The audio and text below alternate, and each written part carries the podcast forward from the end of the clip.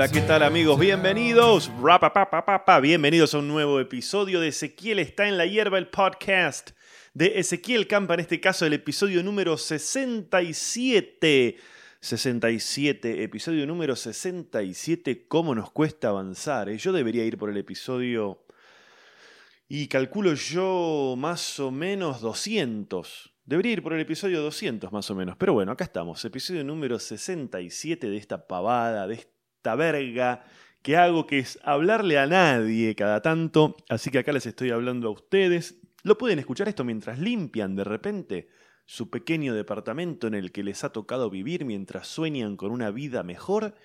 No, te tengo pésimas noticias. No hay una vida mejor. Tu vida es esta vida. Deja de pensar en otra vida que sucede en otro lugar, que sucede con otra gente, que sucede en otro mundo, porque tu vida es esta. Levantás la vista y ves tu living de mierda, ves tu desorden de mierda, ves tu mugre de mierda, y esa es tu vida, ¿eh? no es otra. Así que lo pueden escuchar mientras disfrutan de sus vidas hechas de caca. O lo pueden escuchar también mientras ordenan, mientras limpian, mientras planchas, mientras planchan. Es como que claramente entiendo que es algo no lo suficientemente interesante como para dedicarle toda la atención a escuchar este podcast. Lo puedes hacer mientras haces otra cosa. No sé si lo que pasa con todo, ¿no? Con la radio pasa lo mismo, a veces con la tele también. Así que bueno, estamos acá con el episodio número 67. No sé cuánto habrá pasado desde el último. ¿Habrá pasado un mes? Ponele, sí, un mes creo que debe haber pasado. Si yo les contara, chicos, todo lo que pasó en este mes, no me alcanzan cinco episodios del podcast. Porque la verdad que no pasó demasiado. Pero bueno, de algo vamos a charlar, de algo vamos a, hablar. Vamos a arrancar Primero contándoles que esto que están escuchando, si lo están escuchando es porque ya saben dónde escucharlo. Entonces, no jodan más. No les voy a decir más que lo pueden escuchar en Spotify o en alguna aplicación de no sé qué. Lo pueden escuchar donde lo están escuchando. Fin.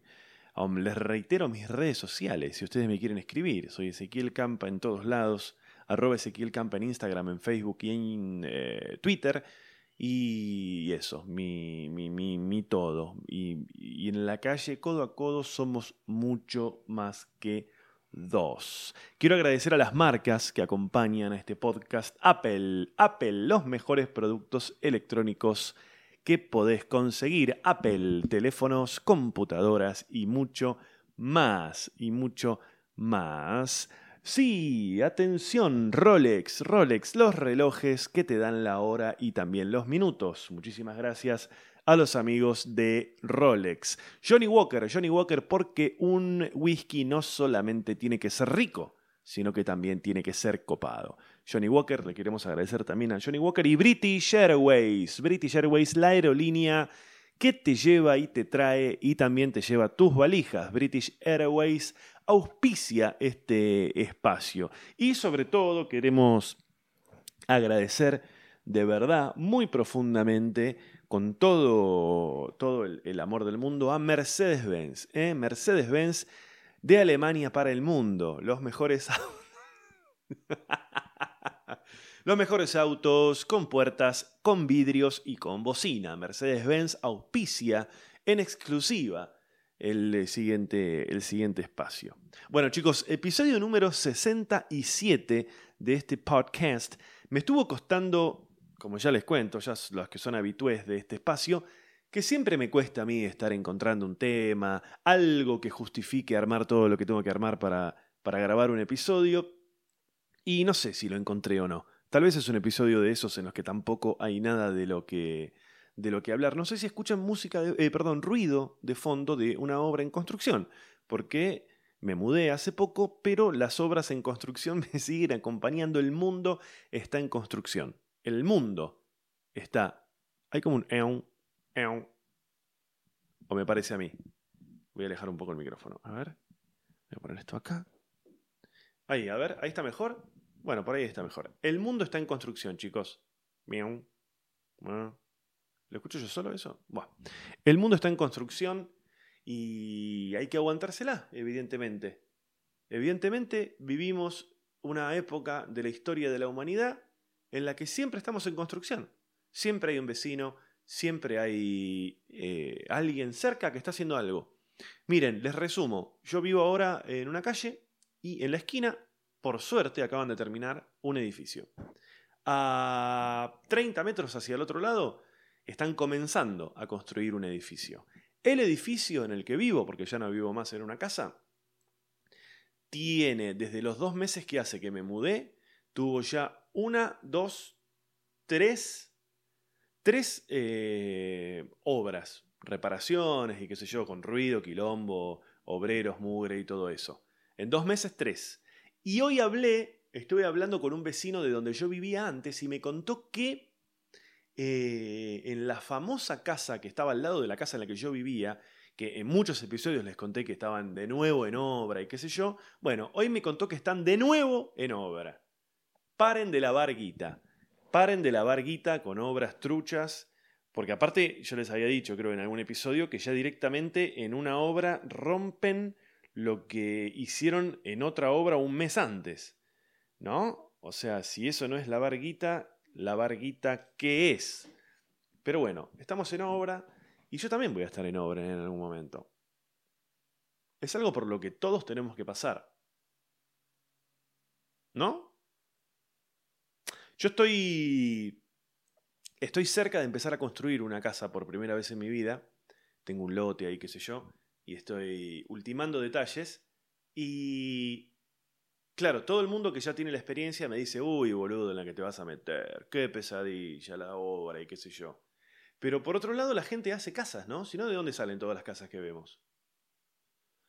Mmm, buena conclusión, Ezequiel. Buena conclusión. Gran, gran, gran, gran conclusión. Che, bueno, les quería contar un poco, ponerlos al día con todo lo que estuve pasando en estas últimas semanas. Y la verdad es que...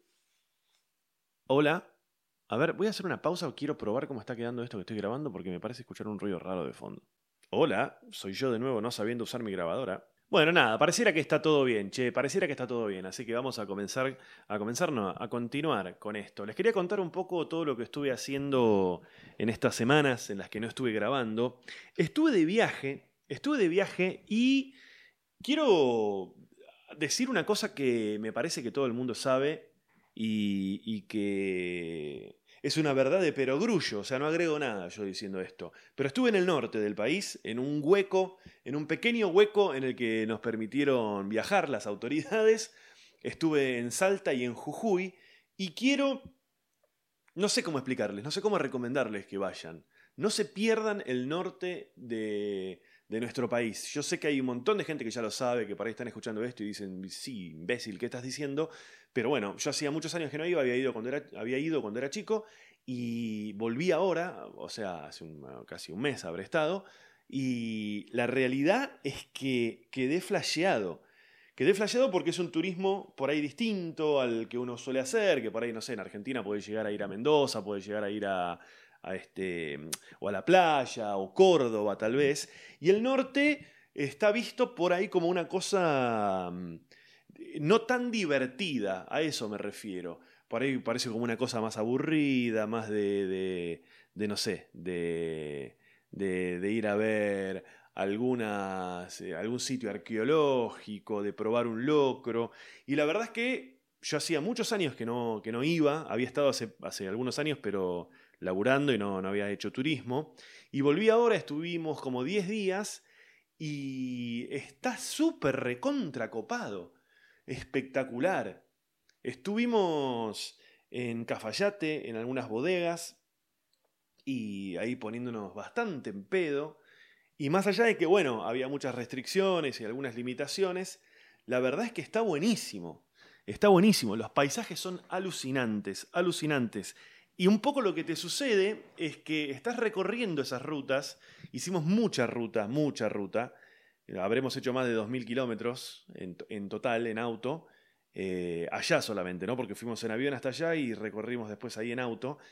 Eh, y es como inevitable pensar al ver esos paisajes yendo por la ruta, entre, desde Salta Capital hasta Cafayate, o si no después todo el camino desde Salta hasta Jujuy, no podés evitar pensar cómo puede ser que a este país le vaya mal.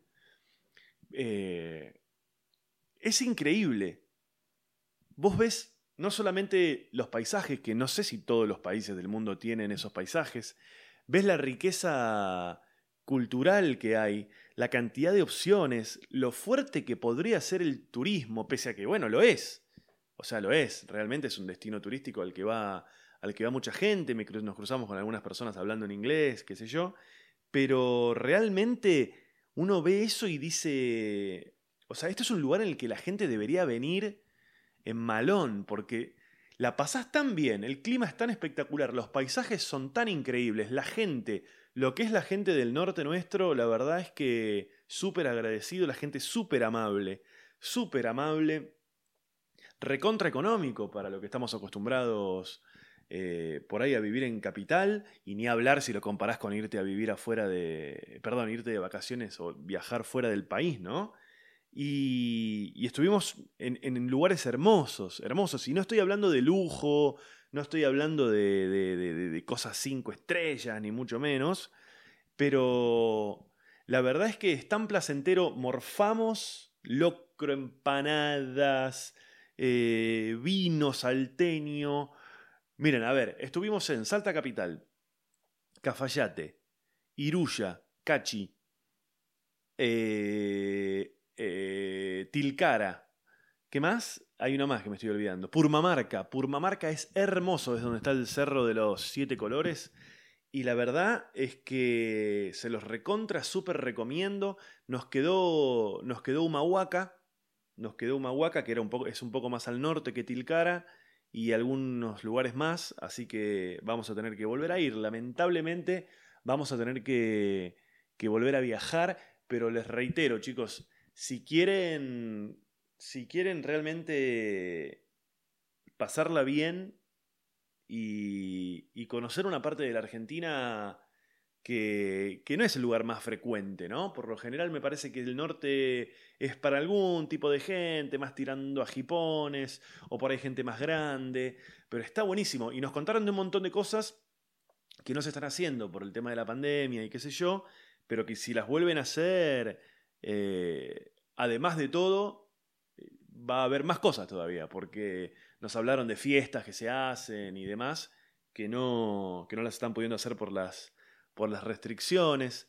Y, fuimos a, un par de bodegas, ahí estuvimos probando vinos, les mando un saludo a toda la gente ahí en, en Cafayate. Quiero agradecerle especialmente a Malena, que es una chica que me respondió, yo había puesto un mensaje en, Instagram preguntando algunas recomendaciones para viajar y me escribió. Y la realidad es que nos terminó armando todo el viaje, casi como mejor te diría que un operador turístico, nos dio todos los consejos, es una chica de Buenos Aires que, vivió muchos años en, en Cafayate y nos dio todos los consejos necesarios para no perder tiempo, para no para optimizar este, el tiempo que íbamos a estar ahí, para no perdernos de nada de lo que de lo que no hay que perderse.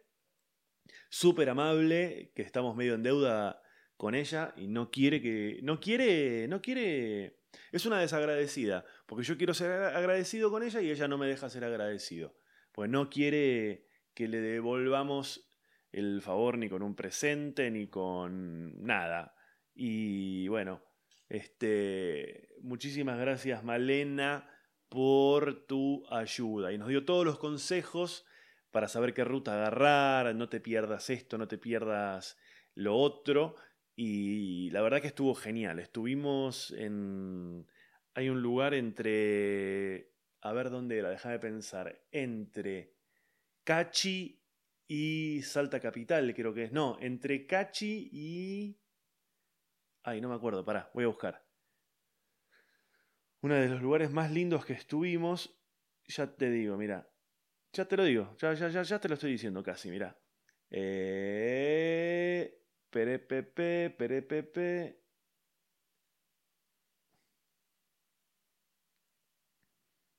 Tiriri, tiriri. Creo que fue entre. Ay, Dios, tengo tan mala memoria.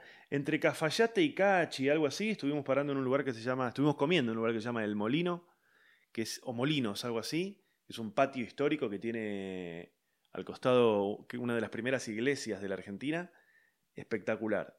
Muy lindo, muy lindo, muy lindo, muy lindo el surubí. Muy rico el surubí. Eh, y la pasamos. Estuvimos en las Salinas Grandes, en Jujuy, que son esas salinas que la gente se saca foto con todo el piso blanco. ¿Vieron eso? Bueno, también muy divertido ahí con, una guía que te lleva y te muestra las piletas de salmuera y toda esa cuestión.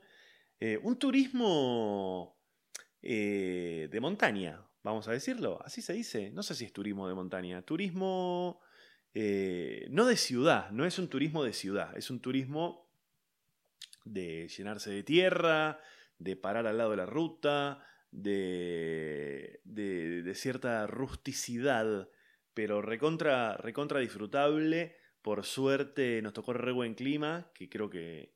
Ah, así un chiste, estuvimos en, en, en Tilcara. Tilcara les cuento, Tilcara está al norte de Jujuy, no quiero decir una burrada, vamos a buscar acá mapas. Tilcara Tilcara, Jujuy, a ver si está al norte. Yo creo, yo creo de que sí. A ver, Tilcara. Claro, Pucará de Tilcara. A ver, sí, sí. Tan boludo no soy. sí, está al norte de, al, norte de, Salvador de, San Salvador de Jujuy.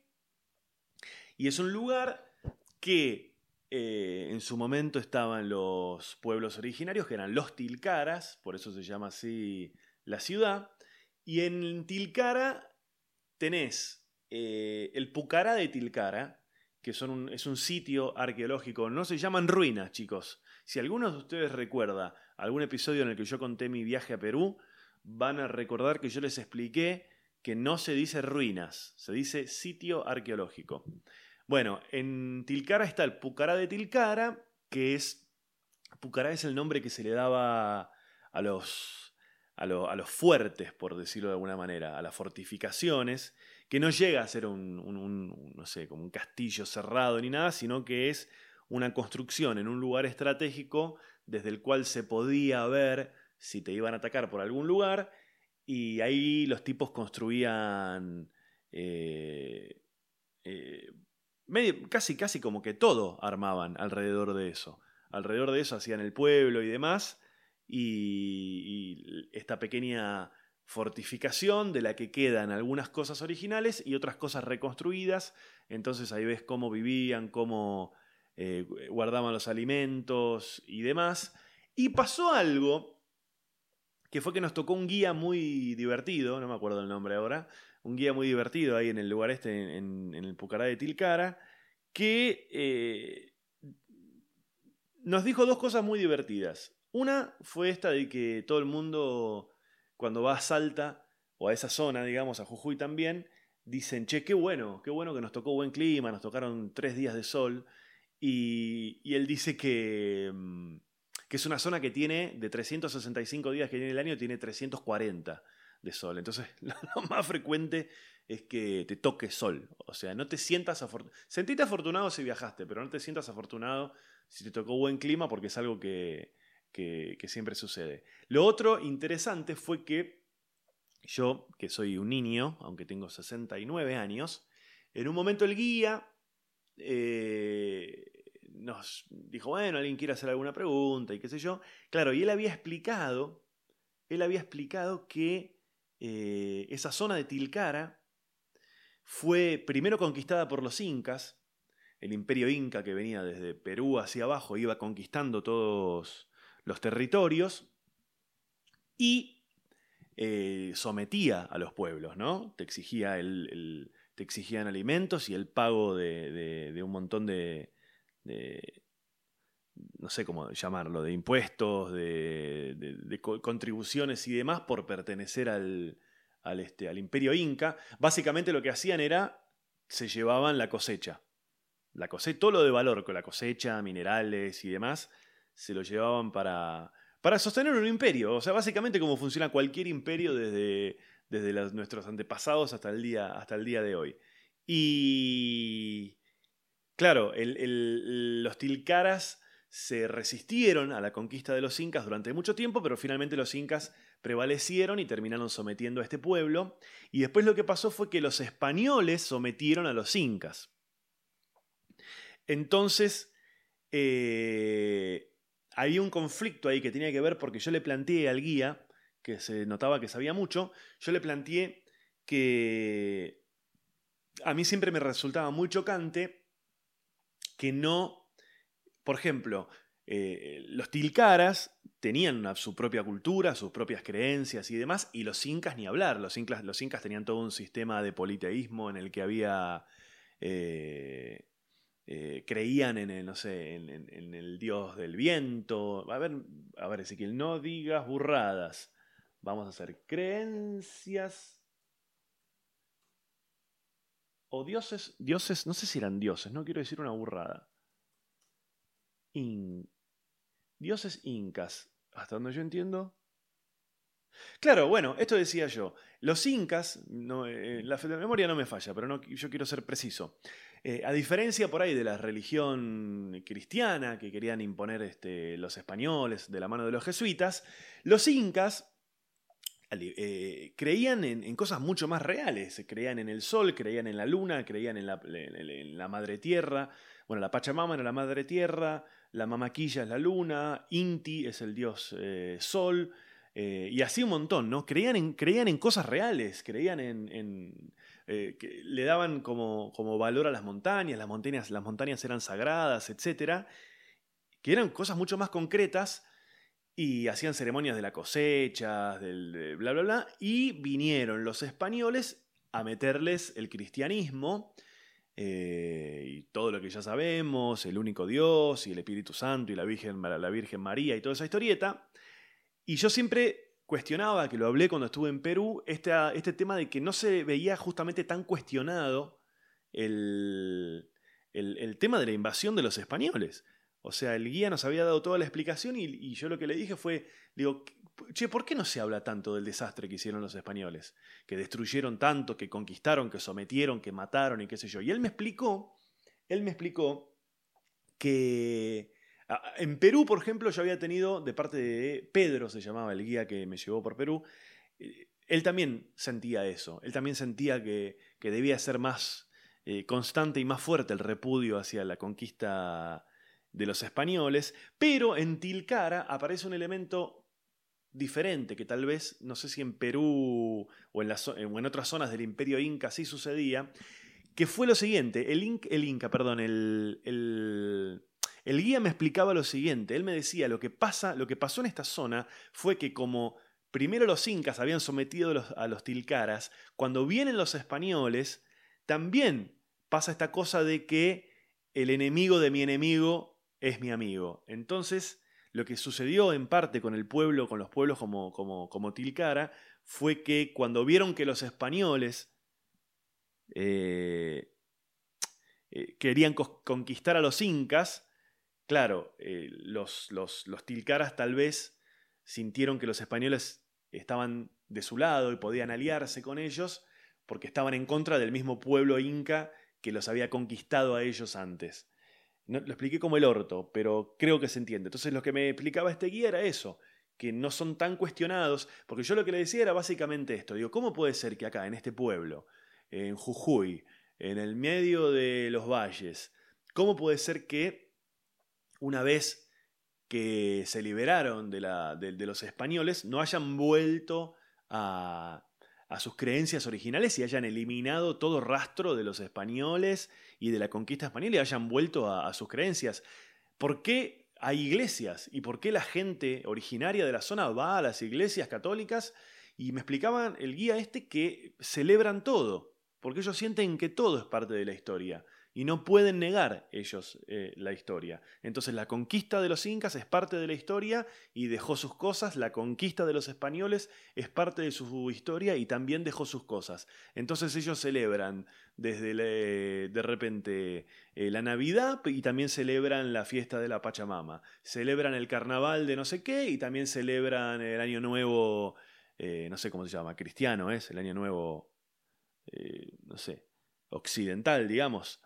Bueno, cosas interesantes que uno aprende viajando y que te abren un poco tu mundo, ¿no? De eso se trata, loco, de eso se trata. De eso se trata, de estimular un poco el cerebro y el cerebelo y el hipotálamo y, y qué sé yo, agrandar tu mundo, agrandar tu mundo. Dolina, el negro Dolina, dice que cuando uno lee, lo que sucede es que se agranda tu mundo. Tu mundo era más pequeño antes de, no sé, de, no leer, de no investigar, de no estudiar, de no ver una película, de no contemplar, de no reflexionar. Y cuando lo haces, tu mundo se hace más grande. Cuando viajas también sucede eso, chicos. Aprendes cosas y entendés todo desde, desde, otro, desde otro lugar. Así que muy divertido el viaje. Estaba por decirles algo. Ah, esto. Estaba por decirles algo que casi pienso que me lo había olvidado, pero no. Acá lo acabo de, recordar. ¿Saben?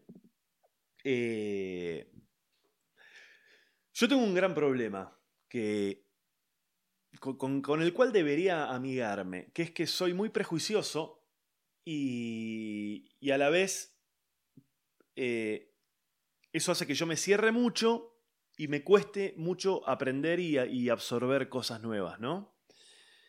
Eh,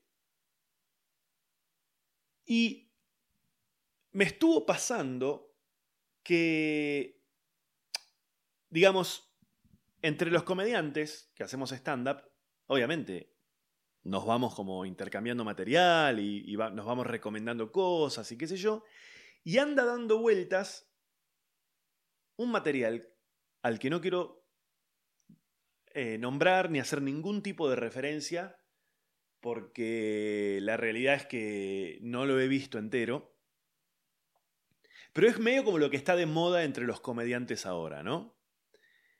Y lo que me pasa es que eh, a mí me cuesta mucho que me entren cosas nuevas. Muchísimo me cuesta. Música, eh, comedia, una serie, me cuesta mucho. Y claro, como están todos hablando maravillas de esto, que no quiero dar más datos, no quiero que nadie pueda entender de qué estoy hablando, Tal vez para el próximo episodio, si, si, si, logré verlo entero, puedo darles otro tipo de devolución. Claro, me pasó que todos los comediantes están hablando de esto, entonces dije, bueno, yo no puedo no verlo. A ver, vamos a verlo. Y lo empecé a ver y la realidad es que, más allá de que esté bueno o no, rápidamente sentí que no es para mí. Que no es algo que a mí me pueda llegar a entretener que no es algo que a mí me pueda llegar a divertir, que no es algo que a mí me pueda llegar a interesar. Lo cual no hace que esto no sea bueno, ni que no tenga valor, ni que no valga la pena, ni que no sea el futuro de la comedia, ni que no hay que verlo, ni que a otros le pueda... Pero todo el mundo está fascinado con esto, o mucha gente con la que hablé, y yo no logro que me interese. Y esto un poco me destruye, porque siento que debería interesarme, que debería gustarme, y me cuesta horrores ver dos minutos de algo así. Y a la vez tengo una voz mía interna que dice, no, boludo, vos tenés que verlo esto. No podés no verlo. Vos miralo y después pensá lo que quieras, decí lo que quieras, pero lo tenés que ver. Y tengo una lucha interna entre el deber y el no poder, porque la verdad es que me pego un embole. Creo que vi 10 minutos y me embolé muchísimo. Y me da mucha culpa. Porque hasta llego a cuestionar, tipo, bueno, tal vez no me gusta tanto la comedia, porque, qué sé yo, si no me... Si no me... ¿Puedo sentar y dedicarle una hora a esto? ¿Qué onda? ¿No? Si yo les dijera de qué estoy hablando, se entendería mucho más. Se entendería el contexto y se entendería la importancia de este material que anda circulando, pero como quiero terminar de verlo para que mi opinión sea un poco más seria, que seguramente está bueno y seguramente la conclusión a la que voy a llegar es la misma, que yo soy un pelotudo, un cuadrado mental, un facho de mierda al que no logro, no logro meterme algo más en la cabeza. Eh, pero por otro lado digo, ¿por qué no puedo estar tranquilo con que hay cosas que no son para mí y me embolan y no las miro. Porque me pasa una cosa, que es que a veces, a veces, escucho a alguien que me gusta contando que les pasa algo parecido con algo, contando que, no sé, a ver, les doy un ejemplo. Yo le he escuchado a Seinfeld diciendo que él no mira televisión, que nunca en su puta vida ha visto una serie entera, que no mira, que no mira películas, que no mira televisión. Y cuando escucho a alguien diciendo eso, Digo, bien, vamos. Qué groso que alguien lo pueda decir y que no sienta culpa. Bueno, Seinfeld construyó toda su carrera alrededor de que no siente culpa, ¿no? Pero... La verdad es que... Me gustaría tener como esos huevos. Lo que pasa es que a la vez entiendo que me pongo malo. Si yo me pusiese a decir por qué me parece un embole, por qué no lo pude terminar de ver y demás, seguramente más que objetivo me pondría malo y, y no me gusta eso. No me gusta a mí verme malo, escucharme malo. Eh, porque aparte pierdo objetividad y quedo como un pelotudo. Quedo como un tarado, no sé, no me gusta. Che, pero bueno, les prometo que para la semana que viene voy a haber visto entero esto y les voy a contar con nombre y apellido y voy a tratar de hacer el ejercicio mental de entender ¿por qué no me entraron las balas? Si es que no me entraron, porque por ahí les digo, che, esto está buenísimo, véanlo. Les prometo para el próximo episodio. Muy bien amigos. Bueno, continuando con esto, a ver, ¿qué tengo para decirles más allá de todo lo que les dije, ya que es un montón para estar haciendo un episodio en el que a priori no tenía nada? Lo que tenía para contarles también es que yo recién les estaba diciendo que me cuesta mucho engancharme con cosas, pero con algunas cosas me enganché. Así que les quería recomendar dos series, que una no sé si la recomendé en el episodio anterior. Eh, la primera es Fleabag. Fleabag es una serie muy, muy, muy cortita, que son muy pocos episodios y que es muy graciosa. Y MDB, voy a buscar para no decir ninguna burrada. Es una serie inglesa me pareció muy, muy, muy, muy graciosa. Véanla, es típica comedia inglesa, así como medio seca, digamos, por llamarla de alguna manera. Tiene unos años ya, ¿eh? Bien, Ezequiel, felicitaciones. Recomendando cosas de 2016, 2019. Bien, bueno, no, qué sé yo, tiene un, tiempo ya. Historia familiar, muy divertida, muy, muy, muy bien actuada, impresionantemente eh, bien escrita. Y la otra es oh, eh, una serie americana que se llama The Marvelous Mrs. Maisel.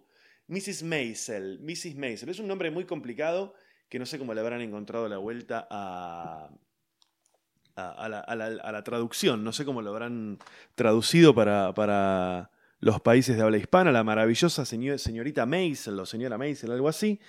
Las dos son muy cómicas. No quiero spoilearlos, no quiero darles ningún dato porque a mí no me gusta que me los den. Entonces yo tampoco los voy a hacer. Pero si les gustan las comedias, eh, vayan por ese lado. Mrs. Maisel todavía no la terminé. Fleabag sí la terminé. Eh, son espectaculares, las dos están excelentemente bien actuadas las dos. Las dos son historias de familia. Eh, por ahí Mrs. Maisel tiene una particularidad que a mí me llamó un poco la atención, que tiene que ver con que la protagonista se convierte en, en, comediante de stand-up. Y bueno, obviamente que por, por, gajes del oficio a mí me termina generando un cierto interés. Pero están muy bien las dos. Si no saben qué carajo ver, vean Mrs. Maisel, The Marvelous Mrs. Maisel que está en... Uh, ay, no está en Netflix, eh, creo que yo la estoy viendo en Amazon. Y la otra, Fleabag, ay, ¿sabes que no sé? Ya te digo, para. No quiero que pierdan el tiempo, chicos. A ver, creo que ninguna de las dos está en... Ah, sí, Fleabag sí está en... Eh, eh, ay, ¿no, está? Ah, no, mirá. Las dos. Ay, pará, soy un boludo. Maisel. Maisel. Maisel. Maisel. No, ninguna de las dos está en Netflix. Yo las estoy viendo en Amazon. Eh, quieren ver cosas buenas de verdad, eh, no vean Netflix, eso está clarísimo. Eh, y quiero decir una cosa con respecto a esto, que ya creo que lo dije varias veces y tengo las bolas llenas de decirlo diplomáticamente, así que lo voy a decir sin rodeos, chicos.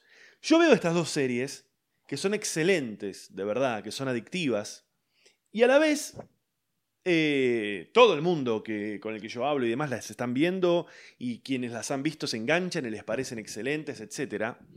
Y tiene una particularidad de esto, que a priori no tiene actores eh, eh, recontra famosos. De hecho, tenés que ser medio como un nerd para descubrir que la que hace de la madre de es la misma que... Bueno, la única actriz de estas dos series que yo reconozco es que en, en Fleabag hay un personaje que lo hace eh, la actriz que hace de la reina en The Crown en la, a partir de la tercera temporada, creo que es. A partir de la tercera temporada es la única actriz que se repite. El resto de los actores seguramente son actores muy conocidos por gente que, entiende un poco más de esto.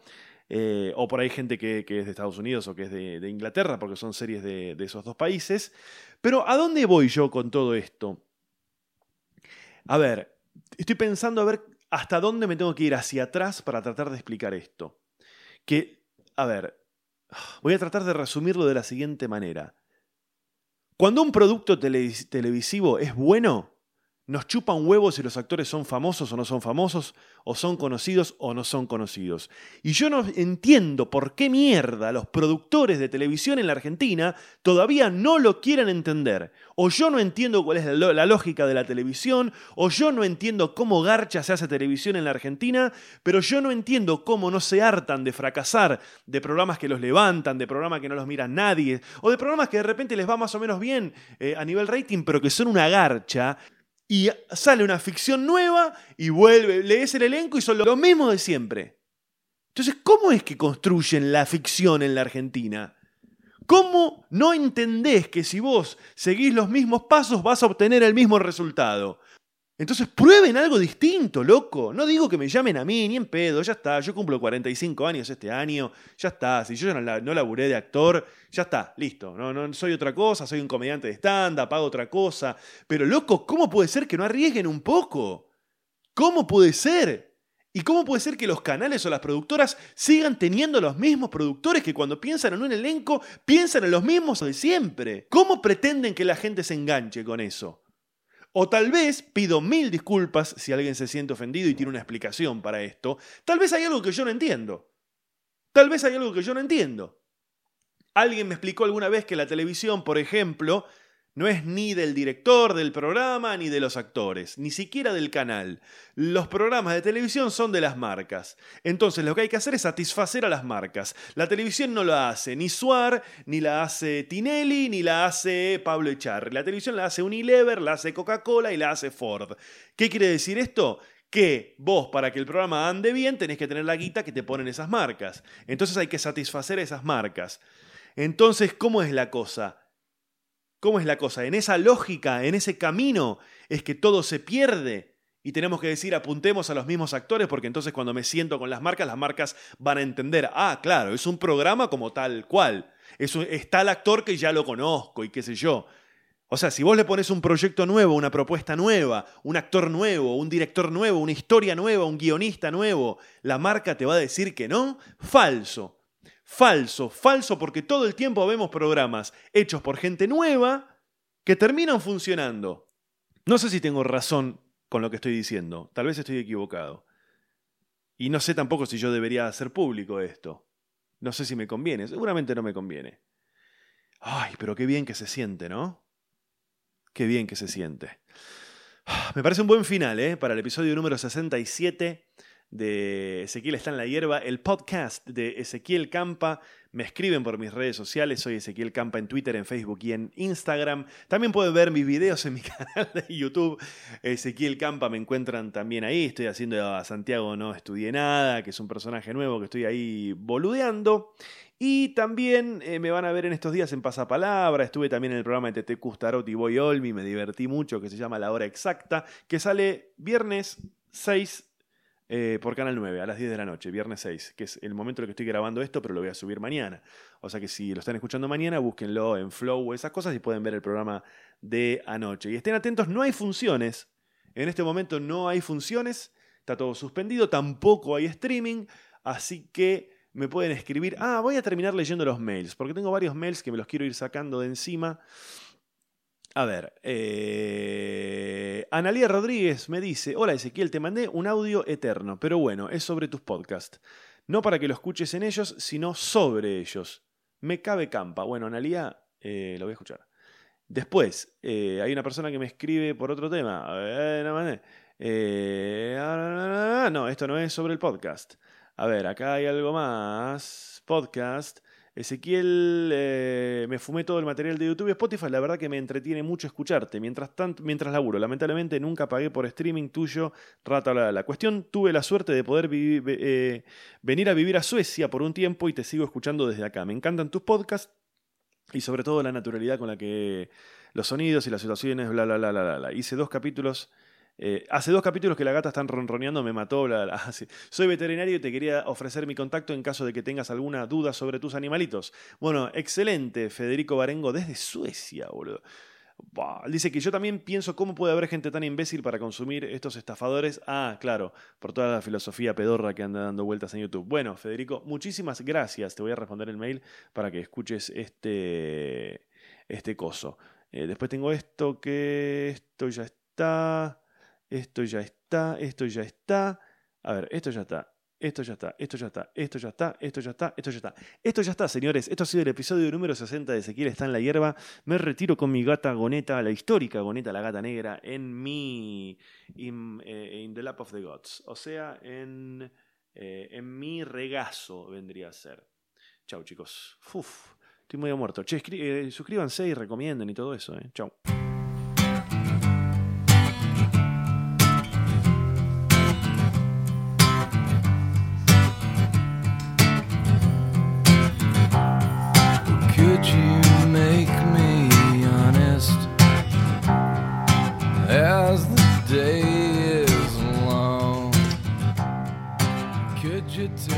down.